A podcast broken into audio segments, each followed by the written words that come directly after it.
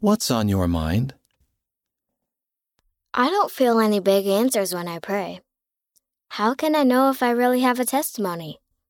Searching in Soul. Dear Searching, answers from Heavenly Father don't always come right away, and they aren't always big. Usually they come through quiet, peaceful feelings from the Holy Ghost. This is the same way a testimony usually grows.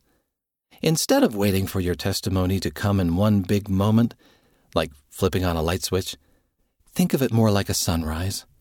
Your testimony will grow brighter little by little as you keep learning, praying, and making good choices. Keep going. The Friend. Testimony Search. Read the verses and fill in the blanks. Check answers on page 43. Alma chapter 5 verses 45 and 46. Alma the younger saw an angel, but that's not how he got his testimony. He said his testimony came after he blank and blank many days. John chapter 7 verse 17. If you blank his will, you can blank of the doctrine. That means that if you act on what you learn, you can know if it's true. Alma chapter 32 verse 30. The gospel is like a seed you plant in your heart.